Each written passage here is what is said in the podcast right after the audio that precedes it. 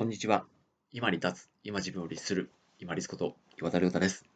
満足と向上心の関係性なんですけれども、順番を間違えないようにしてください。まずですね、日常の小さなことに満足をする。で、自分の小さなこと、当たり前のようなことを、頑張ったことにしっかり充実感と覚えて満足をしていってください。その後に、じゃあ、この先どうするのかなどうしたいのかな何か改善できることはないかなっていうふうに自分を向上していく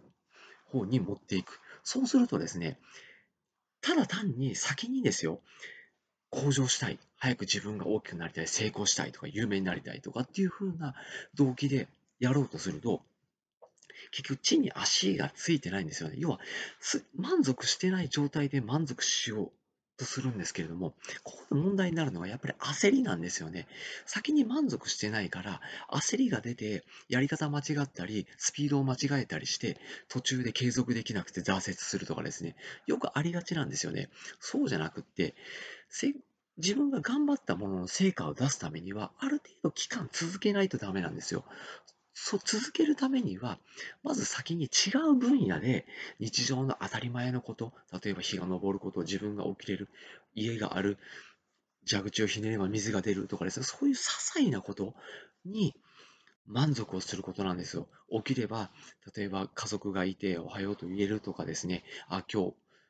母とか自分の伴侶、奥さんが朝ごはん作ってくれて温かくて美味しかったとかね、そういう小さなことに満足するのが先なんです。そして、この小さなことに満足をして、そこから違う分野で、じゃあ自分自身がどういうふうにできるのかな、もしくは周りの人にどういうふうにお役立てできるかな、貢献できるかな、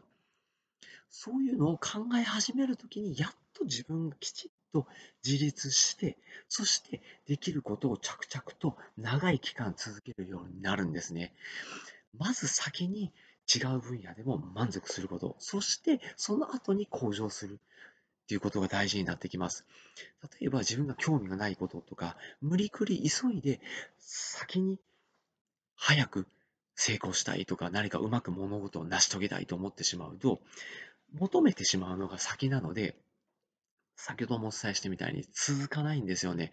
で続かないと結局何が必要になるか、意欲とか、例えばモチベーションとかっていうものを使って無理くり自分を動かそうとするから、またさらにそこに自分に無理がいって継続できないというふうになってしまいます。順番を間違えないようにしてください。小さなこと、自分が当たり前と思っているようなことでもいいんです。周りの小さなことをどんどん拾っていって満足をする。そして向上する。っていうところの順番を間違えないようにしてください。その、あと割合もですね、ちょっとこう、考えるようにしてみてくださいね。私は今、もう本当に、なんて言うんでしょうね。あんまりその自分をものすごく向上させようとか、何かことを成し遂げようとかっていうのは、まあ、年齢のせいもあるかもしれませんが、ちょっと減ってきました。なので、今の私の中では、小さなところの満足をどんどん拾っていくとか、当たり前のようにできたことに充実感と満足感を得るっていうところの割合が、まあ、6割5分が6割ぐらいになってきてますね。そして、改善する。そして何かまた違うところをに踏み入れていくっていうところは、まあ3割5分か4割ぐらいのところじゃないかなと思います。これは年齢とか、あとは今日の興味、思考とかっていうのをやるタイミングとか、動き始めるタイミングとか、体力とか健康度合いにもよって変わってくるとは思いますけれども、この向上心と、あとは自分の満足の割合っていうのも考えながら、まあ、先ほどお話しした順番も間違えないようにしながら、ゆっくりと時間をかけながら、うまくことを運べるように歩いていくようにしていってくださいね。まず自立するためには満足が先。そして満足してきっさり自立した後に時間をかけながら向上心を持って歩んでいきましょうね。本日もご清聴いただきましてありがとうございました。皆様にとって一日良い日となりますように。これにて失礼いたします。